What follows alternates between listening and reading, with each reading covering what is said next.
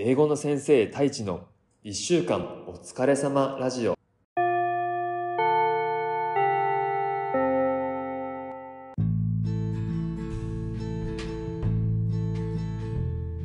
こんにちは。英語の先生太一です。ふう。今週もお疲れ様でした。やっと花金になりましたね。楽しい週末を過ごしましょうね。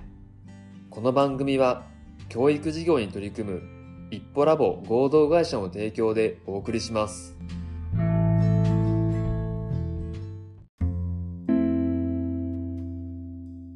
こんにちは、英語の先生太一です。今週もお疲れ様でした。今回は英語学習の質問コーナーをお届けしたいと思います。今日頂戴した質問は、今まで行った英語圏で一番印象的な国はどこですか？で、これはいろいろ考えたんですけど、アメリカですね。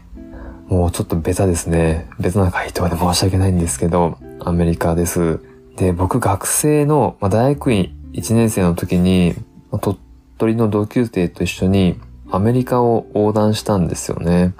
で、まあ、その友達は、まあ、2人で行ったんですけど、その友達は浪人して大学に入ったので、まあ、1個学年は下だったんですよ。で、僕、大学院生1年生の時に、彼は学部4年生だったんですけど、その友達が、まあ、卒業旅行したいから、ちょっとついてきてって言って、まあ、誘ってくれたので、まあ、二人してアメリカ行って、レンタカーを借りて横断したっていうことがありました。まあ、出発地点はロサンゼルスに入って、で、車借りて、で、どんどん東東に行ったんですよね。で、ゴールはワシントン DC。で、そこから飛行機乗って帰ってくるって感じだったんですけど、ロサンゼルスからワシントンに行くまでの、まあ、コースで、まあ、もちろんいろんな街に行くんですよ。で、その中でも、まあ、特に今でもこう印象に残ってる場所が、えー、2箇所あって、で、一つが、えっと、セドナ、セドナという場所です。もうなんかね、あの日本人の観光客も多いらしくて、もう日本語のサイトがあるぐらい有名なんですけど、グランドキャニオンあるじゃないですか。で、あの近く、あの一帯にある、え、場所なので、イメージはあのグランドキャニオンのめちゃめちゃでかい岩がもう果てしなく続いてるみたいな感じ。でも多分セドナの方がちょっと植物は多いのかな。なので、例えば崖の上に立った時に正面見てみると、もう雄大な岩がこう、ざっと並んでて、で、ちゃんとあの、地層の筋っていうんですか、あれもはっきり見えて、で、植物も生えててっていう感じなので、パワースポットとかヒーリングスポットとかとして有名だそうです。で、これね、多分僕らが行った時に、あ有名になったのが、あの、論文の田村厚と安室ちゃんがお忍びデートをしたっていうスポットで、確か有名だったと思うんですけど、まあ、そんな感じで行きたいって思う人がいる場所ですよね。で僕らも実際ここ、あの、立ち寄って見てみたんですけど、まあ、こんだけ雄大な、もう岩肌が見えてて、もうどこまでも見ても岩肌がある、大きな岩が並んでて、みたいな場所って、まあ日本じゃまずないから、なんか本当地球の雄大さを感じましたよね。規模感と、なんか圧倒的な存在感っていうんですか。これはね、多分山が多い日本じゃなかなか経験できないですよね。そう見渡す限り岩っていう。まあ、そこは一つ印象に残ってるのと、あともう一箇所は、ホワイトサンズ。ホワイトサンズというところです。これあの、日本語にすると、まあ、白い砂丘。まあ、鳥取県民どんだけ砂丘好きやねんって感じかもしれないですけど、これもね、あのホワイトサンズ国定公園っていうことで、まあ、日本人が多いのかな？よくあの、HIS とかの旅行サイトとかにも、あの、紹介されてますね。で、ちょっと HIS のページをお借りして説明すると、アメリカの、ニューメキシコ州の荒野に忽然と現れる純白の砂漠。純白の砂漠です。それがホワイトサンズ、えー、国定公園ですと。で、面積は東京の約4分の1ってことなので、まあまあ大きいんですよ。そんな、ここも、あの、見渡す限り白い砂漠っていう感じですね。で、ここの砂漠の、えー、白い砂、これは、あの、石膏だそうです。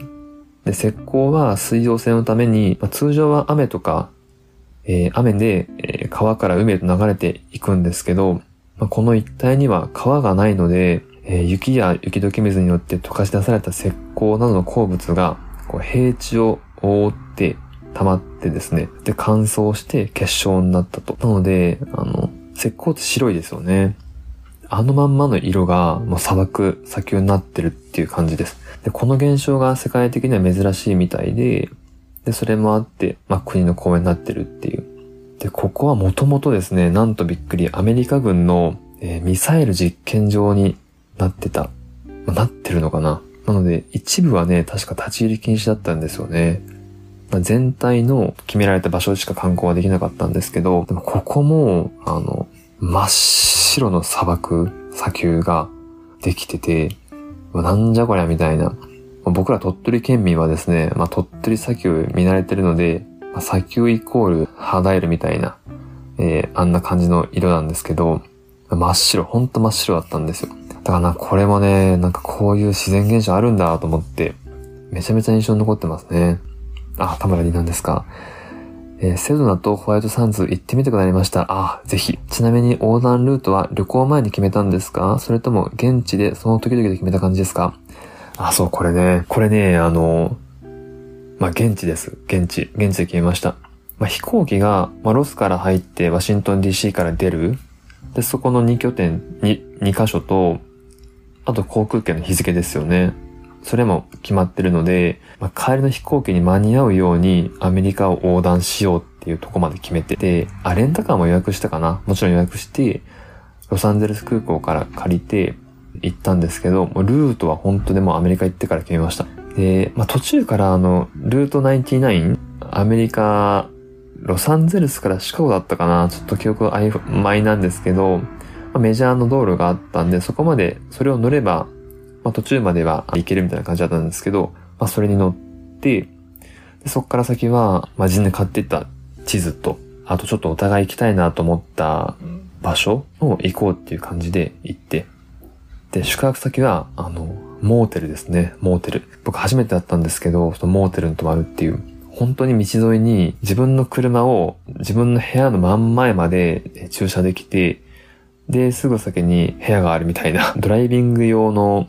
えー、ホテルがモーテルって言うんですけど、まあ、そこに、まあ、連泊したんですよ。あちこちのモーテルに。その文化もなんかね、すごいアメリカっぽいなと思って、楽しかったですよね。で、ご飯とかはスーパーから買って、スーパーで買って、冷凍食品レンチンして食べたりとか、うん。なんか、まあお互い学生だったんで、そんなリッチなことできないわけですよ。